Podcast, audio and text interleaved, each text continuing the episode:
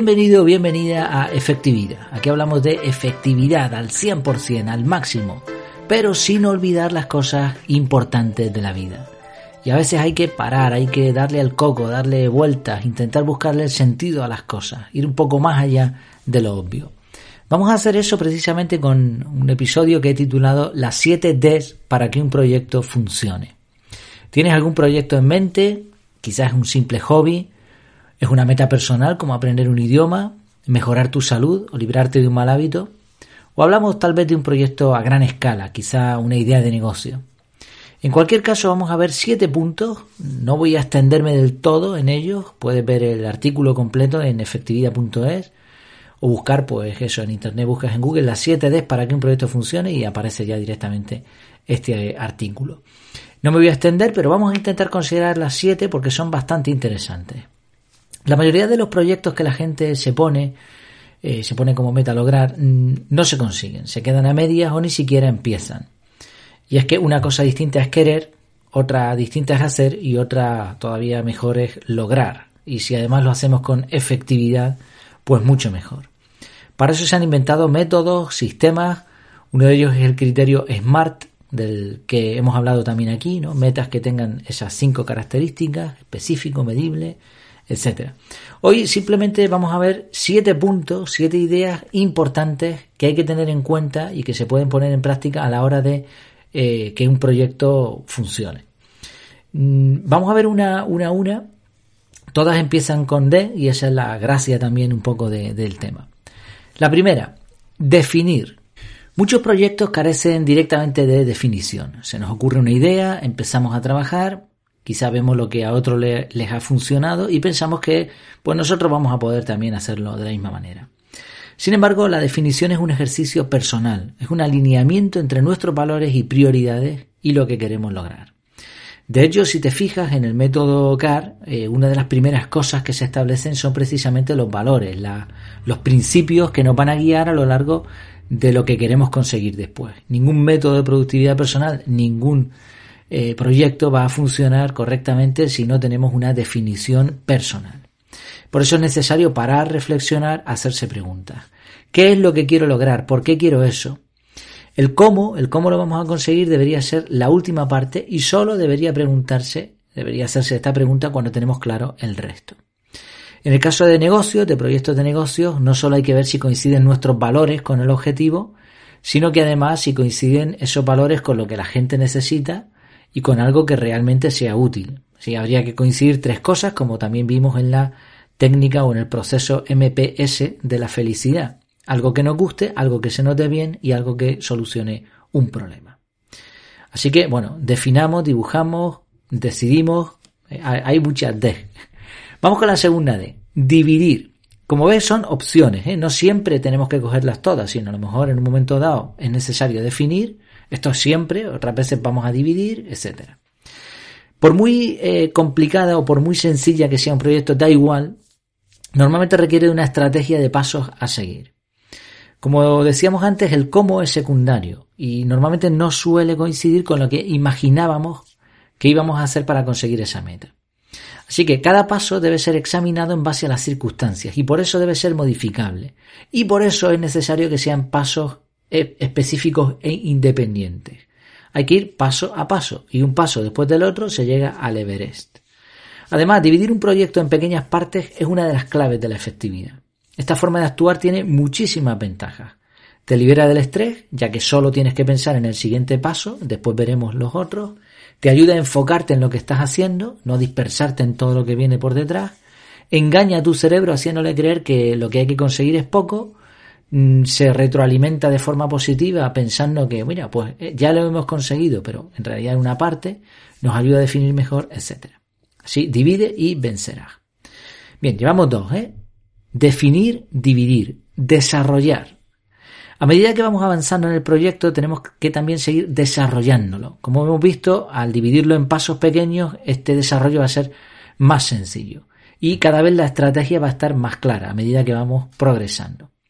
Hay que analizar los errores y los aciertos, no solamente los errores. Los aciertos también nos van a permitir ampliar el proyecto inicial y ver qué funciona y qué no. Recuerda que esto va a funcionar en un proyecto personal, en un hobby o en un proyecto de empresa. Este desarrollo implica aprendizaje y por lo tanto la formación continua es esencial para conseguir objetivos.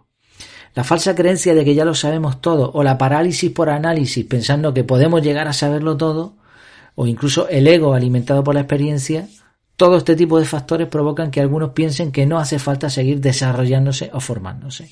Esto es un enorme error. La formación continua es esencial. Aquí dividiríamos lo que es el desarrollo personal en lo que entrarían pues esos métodos de productividad como el que hablamos aquí en, efectividad o también el desarrollo del proyecto, el darle forma a lo que estamos haciendo y eso implicaría otro tipo de formación. Eh, ambos caminos deben ir paralelos. Vamos con otra de difundir. Otro error común, sobre todo esto ya más aplicativo a objetivos comerciales, es pensar que como tenemos una idea que es muy buena, la gente va a venir en masa y se va a poner en cola ahí para solicitar ese, ese proyecto y nos vamos a hacer ricos. Y nos van a felicitar también por el buen trabajo que hemos hecho. La realidad es que, mm, bueno, la realidad suele responder con un tortazo en toda regla a esta forma de pensar. La competencia actual, la cantidad de vías de comunicación, la amplitud que tiene Internet, eh, todo esto ha hecho que el negocio de la atención sea un, eh, una de las cosas más valiosas que hay. Incluso ya diría que es más valioso que el tiempo. Eh, los spots publicitarios no pretenden conseguir tu tiempo, pretenden conseguir tu atención. Y esto se ha convertido en una especie de jungla. Así que si creías que ibas a conseguir la atención de la gente sin esfuerzo ni inversión, cuando las grandes empresas están pagando fortuna y eso que ya tienen mucha fama, pues estamos, estás totalmente equivocado, ¿no? La difusión es imprescindible. Puedes hacerlo gratis, pero ya sabes la ecuación. Si lo haces gratis, entonces vas a tener que pagar con tiempo y con esfuerzo. Si quieres ahorrarte tiempo y esfuerzo, entonces tendrás que pagar. Bien, seguimos con otra D, delegar. Una vez que el proyecto va creciendo, se hace necesario delegar capacidades y esfuerzos. Ya hemos visto hace poco cómo delegar correctamente y capacitar. Como dice cierto dicho, cuando las arañas tejen juntas pueden atrapar a un león. La distancia que un solo hombre puede recorrer está limitada, pero cuando un proyecto está bien definido y ha ido madurando, es relativamente sencillo poder delegar. Hablamos de todo tipo de proyectos nuevamente. Ni la familia ni los amigos te van a ayudar en algo que no vas a conseguir. Pero si lo haces bien desde el principio, puedes delegar también en la familia y en los amigos para conseguir prácticamente cualquier cosa. Y si hablamos de proyectos ya de envergadura, proyectos de empresa, pues es necesario que un buen líder sepa cuándo estar y cuándo debe quitarse el medio, qué hacer él o qué deben hacer otras personas. Es posible que sus capacidades ya no sean necesarias o estén limitadas y por lo tanto se requiera de profesionales mejor preparados. Así hay que valorar cuándo delegar, cuándo hacer. Delegar es un arte, como decíamos, y ya eso lo hemos visto también en otro episodio aparte. Otra de demorar. Aquí ya estamos llegando a fases decisivas. Es posible que hayamos hecho muchas cosas bien, pero no nos funcione. Y quizá el problema es que no era el momento. ¿Están los demás, los clientes potenciales, la familia, amigos, preparados para este proyecto? Y nuevamente hablamos también de proyectos personales. A veces nos entra pues una neura de decir, pues ahora voy a hacer esto, pero ¿y los demás te van a apoyar? ¿Va a ser posible? ¿Tienen las circunstancias? ¿Me ha cegado la ilusión y he ido demasiado deprisa?